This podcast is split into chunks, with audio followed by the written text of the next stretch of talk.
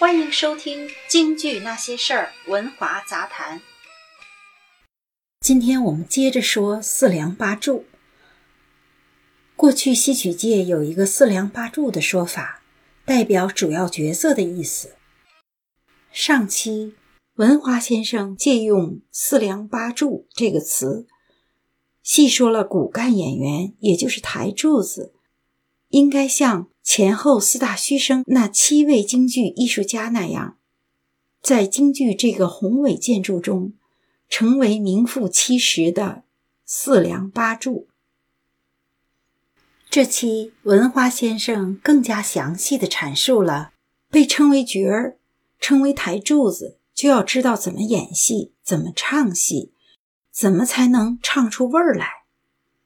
在错把京歌当成京戏的时代，在叫好主义流行的今天，作为当今京剧的角儿们，别昏了头，要以老前辈的台柱子为楷模。成为真正的京剧的四梁八柱。什么才是京剧的四梁八柱？作者：文华，演播：李李阳。京剧表演常有一赶三，群英会里有前演鲁肃，后演诸葛亮的时候。能够成功演绎不同的人物，得到观众认可，才说明你临贴的好，才是个合格的表演艺术家。否则，只会几段唱，即使唱得再好，没唱出人物的灵魂，就不是表演艺术家。看了文武老生王立军的《野猪林》，那漂亮的大武生功架。其头秀走台步，气宇轩昂，不用张嘴，光看身上、眼神、眉宇间，就活脱脱一个八十万禁军教头、大英雄的形象了。这才体会到，只有真正的文武老生才能驾驭林冲这个角色。文武老生的长靠戏要能演挑滑车。短打戏至少能演三岔口，才能把八十万禁军教头的英气与豪气展现出来。再看看有些扛着长枪的老生们，在舞台上比划了几下，就大雪飘了。林冲的悲愤、无奈、屈辱、压抑，一点儿都没表现出来。感觉把林冲这个大英雄演小了，感觉是在糟蹋林冲。只会几个掉毛、翻几个跟头的是伪文武老生。有些戏迷不了解京剧的历史，没有京剧的欣赏水平，对那些没有唱功、没有下功夫模仿临贴前辈所创造的经典人物的演员。就因为经常在央视露面的原因，就一味的盲目去追星。以前观众在看李少春、杜近芳演的《长亭别妻》时，两位艺术家的表演赚得了众多观众的眼泪，他们是把观众带进戏里了。同样看于魁智、李胜素的这场戏时。有些观众不顾这是悲剧剧情，还兴高采烈地鼓掌叫好。不知是观众没进戏，还是于李二位没进戏，反正是应该赚眼泪的情节，却出现了叫好声，就有违剧情了。否则，李胜素的眼泪是为谁流的呢？他的眼泪又想感染谁呢？对此，戏迷为自己的偶像辩解说：“这是演员在根据自己的特点唱的，唱戏就得有自己的特点，非得跟流派唱的一样吗？”说这些话的粉丝要明白，流派是京剧的支柱，流派是规矩，流派是经过历史认可检验的碑帖。是天才们创出的京剧艺术范本。还没有哪位作家敢幻想写一本超过《红楼梦》的书，也没有哪位医生敢说不看医圣张仲景、张锡纯的书，自己去写一本超过医圣的医书。更没有哪位书法家敢说要摒弃欧、柳、颜、赵，自创一种笔体后让后人跟着学。在京剧界，本行当的字儿味儿。还没唱明白呢，就敢说自己的特色，也难怪裴艳玲在戏院当众骂街道：“先把京剧弄明白了，再去探索吧。把戏唱成歌味儿，这就是特点吗？唱京歌是不需要做科的，不需要婉转多变、跌宕起伏的意境，更不需要字。”味儿、气、劲儿，只要一味的保持激昂的表情即可。其实要说比唱京歌，有谁能跟刘欢比深情之情愿？有谁敢跟李谷一比亲切感之前门情思大碗茶和故乡是北京？戏曲演员做科十几年。好苗子能练出来一身的好功夫，但不会演戏。就像美发学校的学员，在美发学校学完，根本不会剪头发，要等到六剪刀就剪出一款漂亮发型，得经过多少磨难啊！学医三年，也自信天下无不治之病；行医三年，方知天下无可治之病。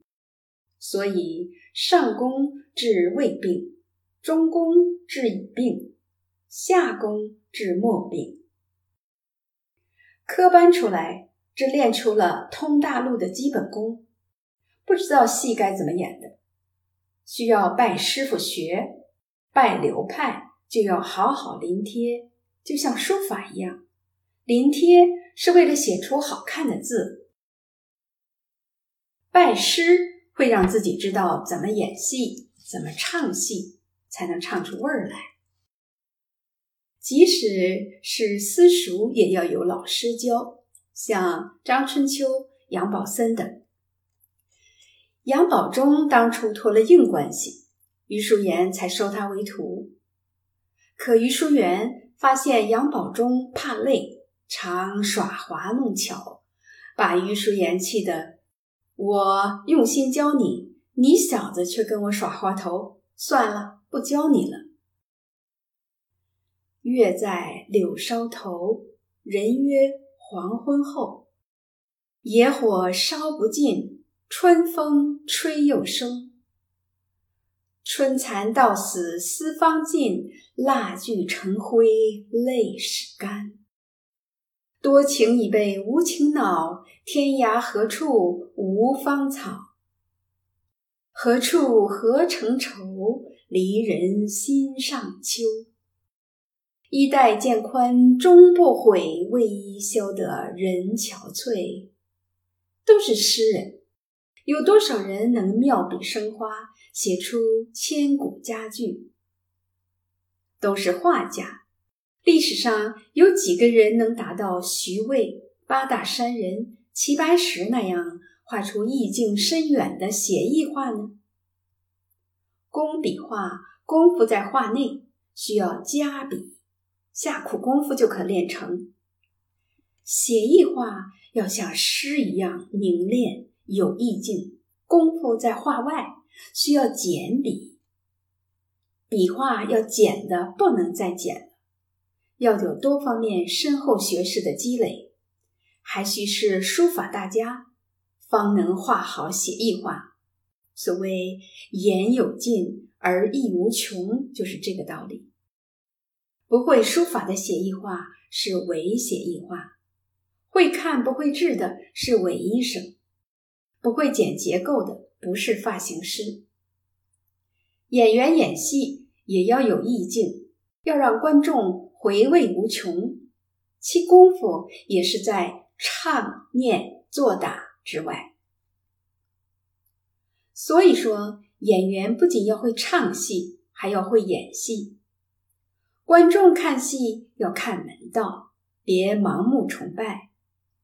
演员要把自己所宗的流派唱精致，要把人物吃透。不是拜师了吗？如果不是沽名钓誉，再怎么唱也不能把卖马的秦琼唱成拿着双剑的杨子荣吧。戏迷们要多听一听四梁八柱的戏，不是爱好京剧吗？听听楷模的味儿，才能增加自己的艺术美感。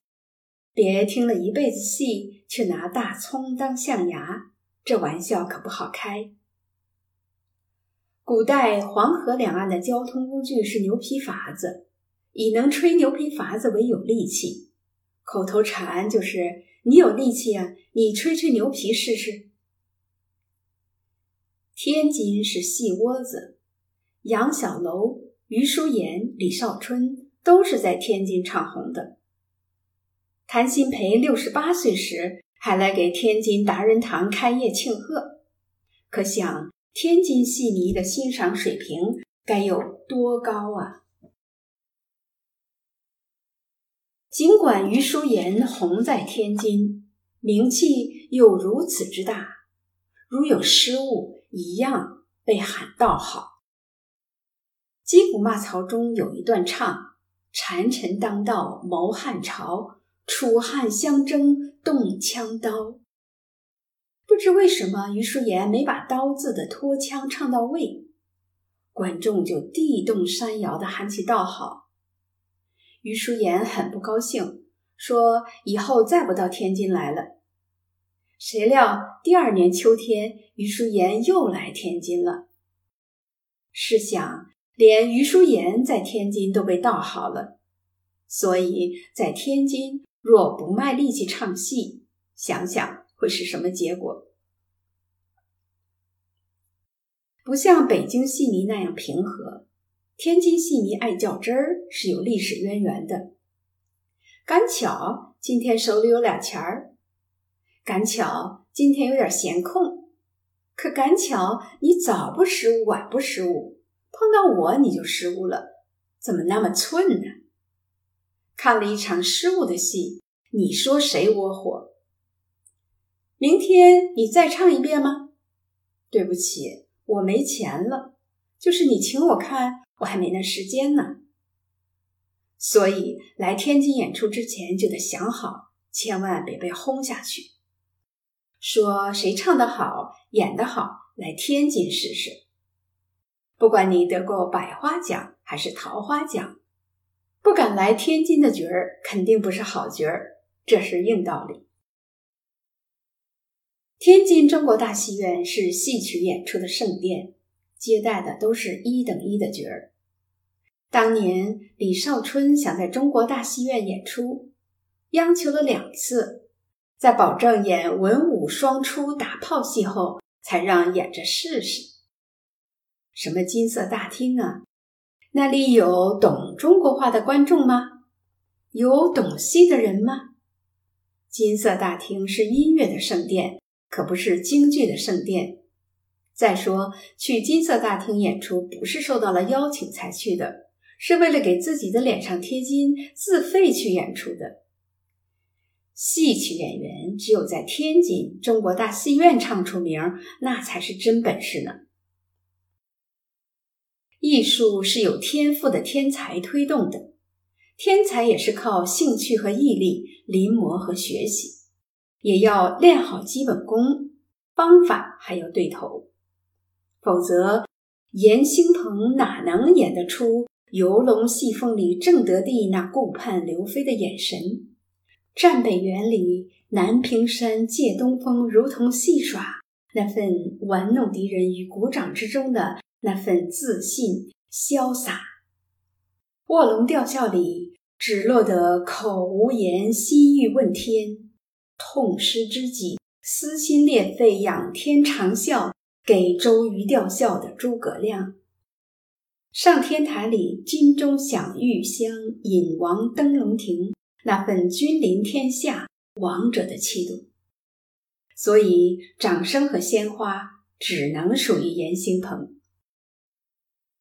一剂安神平胃散，二中和胃二陈汤？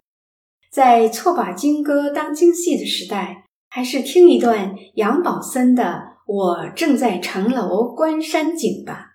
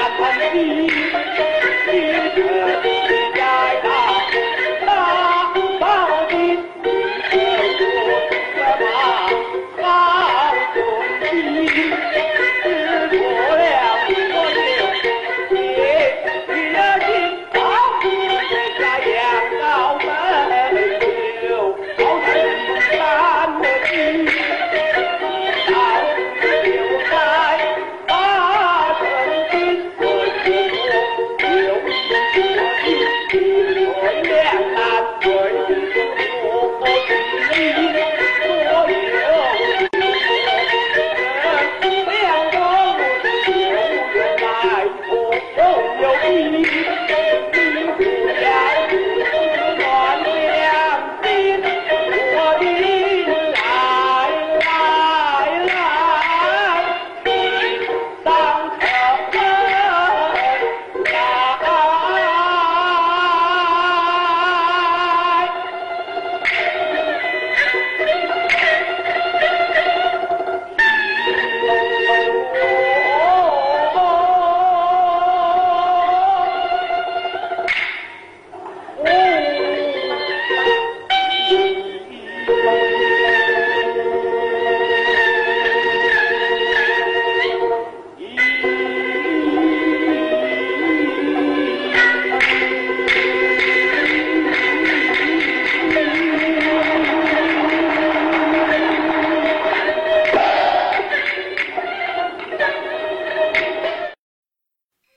谢收听《文华杂谈》，每周六更新，欢迎订阅。